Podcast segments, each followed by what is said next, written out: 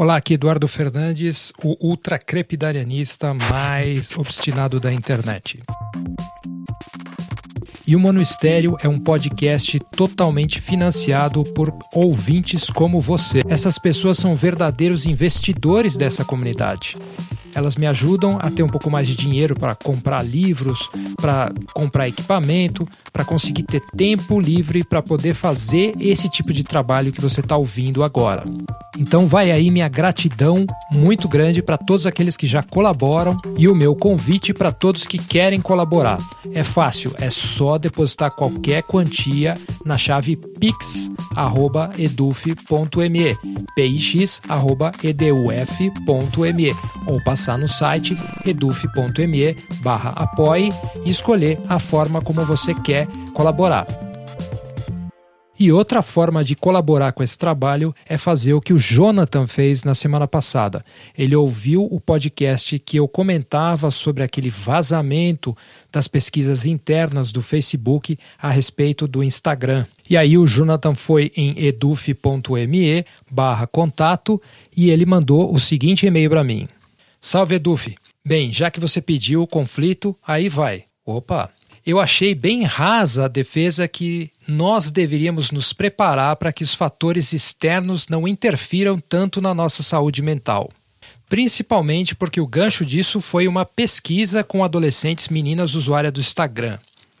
Cara, o Instagram é um roubo que analisa seu comportamento para te influenciar. Uma máquina registrando cada movimento seu dentro e fora do aplicativo. Como uma adolescente iria se preparar para isso? Eu concordo plenamente com você, Jonathan. Na verdade, eu acho que as redes sociais são um problema muito grande, não é só para os adolescentes, não. Elas são um problema, de certa forma, civilizatório. Eu acho que elas estão influenciando a forma como a gente debate, a forma como a gente se relaciona e criando aí uma mudança cultural. Como é que qualquer outra pessoa se prepara para uma situação como essa? Como é que as adolescentes se preparam para os desafios que elas têm na vida cotidiana delas? Porque, veja, bullying, comparação e todas essas coisas não nasceram de uma hora para outra.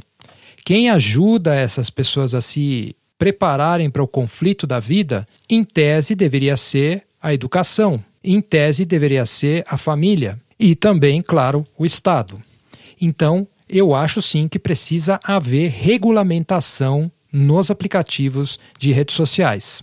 Porém, a gente sabe que regulamentação, toda vez que a gente coloca o Estado, é uma coisa ali polêmica. Quem é que está nos representando? Que tipo de interesses vão ser concatenados aí com as empresas para transformar esses interesses e essas regulamentações em alguma coisa que seja positiva? E não adianta, isso é um problema que vai se metamorfosear de acordo com o ângulo que você olhá-lo. Porque tanto as empresas vão influenciar o governo, quanto o governo tem influência sobre as empresas. Você não vai achar que as tecnologias que a gente usa hoje em dia não nasceram ali com algum tipo de financiamento do governo ou funcionam ainda com algum tipo de financiamento do governo. Então, não é uma falsa questão essa de o Estado tem que ficar fora ou o Estado tem que ficar dentro. Essas coisas são concatenadas. Portanto, eu acho que não pode vir somente de nenhuma dessas áreas, nem tanto do Estado, nem tanto das empresas, e nem mesmo é um caso de polícia somente cuidar dessa responsabilidade. Alguma educação tem que ser feita aí, alguma coisa no nível mais macro, que é um questionamento um pouco mais de valores da civilização, valores da nossa cultura atual. Ou seja, é um processo caótico, não dá para resolver de uma hora para outra. Não adianta a gente achar que se eu chegar lá no Congresso e fizer uma legislação, eu estou resolvendo o problema. Muitas vezes a gente vai estar tá criando um problema pior.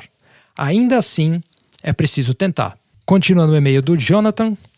Além disso, o Instagram é uma completa distorção da realidade. Pensa num dia normal de uma menina antes das redes sociais. Ela ia para a escola, encontrava pessoas que são relativamente parecidas com ela, mais ou menos na mesma classe social, mesma cidade, etc. Consumia TV, algumas atividades extras e talvez um monte de tempo de tédio ou atividades para matar o tempo. Hoje em dia, elas passam horas nas redes, sendo expostas a uma gama muito maior de pessoas e condições, sendo expostas a somente uma parte da vida das pessoas, aquela parte boa que a gente posta. Sendo expostas a fotos tratadas, ou seja, elas estão expostas a uma completa distorção da realidade. Então, Jonathan, eu acho que aí a situação é um pouco mais complexa. As crianças iam para a escola, viam a televisão, na televisão todas essas coisas já aconteciam. É, fotos tratadas, mostrando situações de outras classes sociais que não eram a delas. Dentro das escolas a gente tem bullying, a gente tem uma série de. Assim, todo mundo sabe, desde pelo menos o Charlie Brown e, e os Peanuts, que o momento da escola, o crescimento da pré-adolescência para a adolescência é um momento muito cruel da vida e a pessoa ali ela um pouco entende que a vida é uma história um pouco complexa e tem toda um, uma série de conflitos rolando ali. Então eu acho que a única coisa que as redes sociais fizeram é que elas ampliaram a velocidade desse processo de estrangulamento emocional que é o normal do crescimento de alguém, o desenvolvimento de uma pessoa. E aí o Jonathan diz: como elas, as adolescentes, deveriam se preparar para isso. Alguém está preparado para isso? Minha resposta é não. Ninguém está preparado para crescer. Ninguém está preparado para passar pelas frustrações da vida. É a vida que nos ensina a lidar com as próprias frustrações. Enquanto você vai andando no meio das desgraças da vida, você vai aprendendo a se fortalecer. E, em especial, você vai aprendendo que você não precisa ser forte o tempo todo, que é possível que você seja frágil aqui e ali e não é isso que vai te derrubar como pessoa, não é isso que vai fazer com que você seja menor que os outros. Ainda assim, existe toda uma outra rede social, que não a dos aplicativos, mas uma rede de outras situações sociais que vão te ajudar nesse processo. A família, os amigos, os terapeutas, as ciências, a religião, todas essas coisas elas não morreram só porque as redes sociais entraram em jogo. Isso a gente precisa enfatizar. O problema não é só tecnológico, é um problema existencial que agora tem essa característica tecnológica.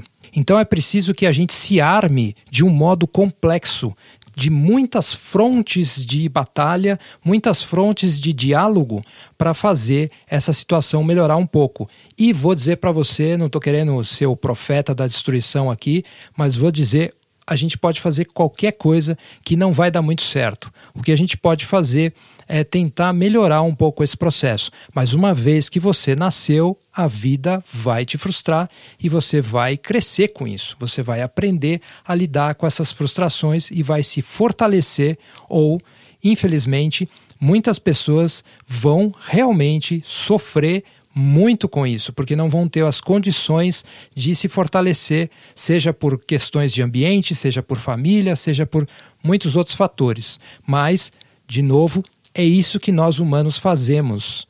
Nós tentamos e erramos, nós damos suporte uns para os outros. Isso chama-se comunidade. E a gente está achando que é só o Estado ou então as empresas é que vão cuidar disso. Não, é uma rede de muitas instituições, pessoas e sistemas cognitivos que vão trabalhar em consonância para tentar ajudar não só as adolescentes, mas nós mesmos, toda a comunidade de humanos que estamos passando por esse particular momento de destruição cognitiva que a gente está vivendo hoje em dia. E aí o Jonathan completa dizendo que ele acha que isso, as regulamentações, fariam com que o nosso trânsito pelas redes sociais fosse um pouco menos caótico. Eu espero que você esteja certo. Eu adoraria que as regulamentações em todas as áreas da sociedade realmente criassem essa situação de trânsito menos caótico. Mas o que eu vejo, a minha avaliação é que as regulamentações têm um lado que ajuda muito, e é por isso que eu quero que elas aconteçam, e tem um outro lado que cria novos problemas. Então, por isso eu acho que o fortalecimento tem que ser psicológico. Isso não significa que não devemos fazer correções políticas e sociais. Em resumo, para o nosso episódio não ficar gigantesco, eu acho que nós precisamos discutir como é que as escolas vão lidar com as redes sociais, como é que a psicologia vai lidar com as redes sociais. E claro, como é a política vai lidar com as redes sociais. Nós precisamos atacar esse assunto de diversos ângulos. E se é alguma coisa que nós precisamos regulamentar muito seriamente, é o capitalismo, obviamente. Porque é ele que é a base de todas essas questões que a gente está falando.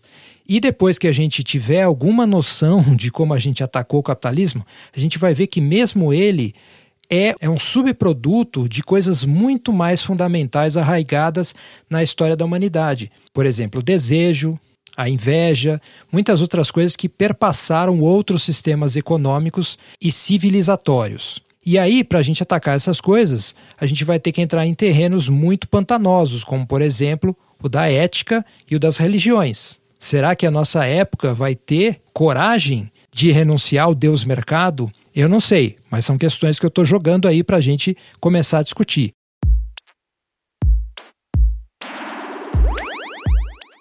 E de novo, eu agradeço ao Jonathan que mandou essa pergunta para a gente e possibilitou que a gente fizesse um esclarecimento um pouco maior desse assunto. Lembrando que o Monistério é um podcast curto, eu tenho tentado fazer ele de formas cada vez mais enxutas para que a gente possa continuar um diálogo frequente e desenvolver aos poucos os assuntos que a gente trata aqui o que a gente quer é pensar aqui em algumas possibilidades que não estão sendo levantadas por outras vozes na internet. Portanto, de novo, obrigado, Jonathan, pela oportunidade aqui de discutir esse assunto. Até a próxima, pessoal. Acerte pior.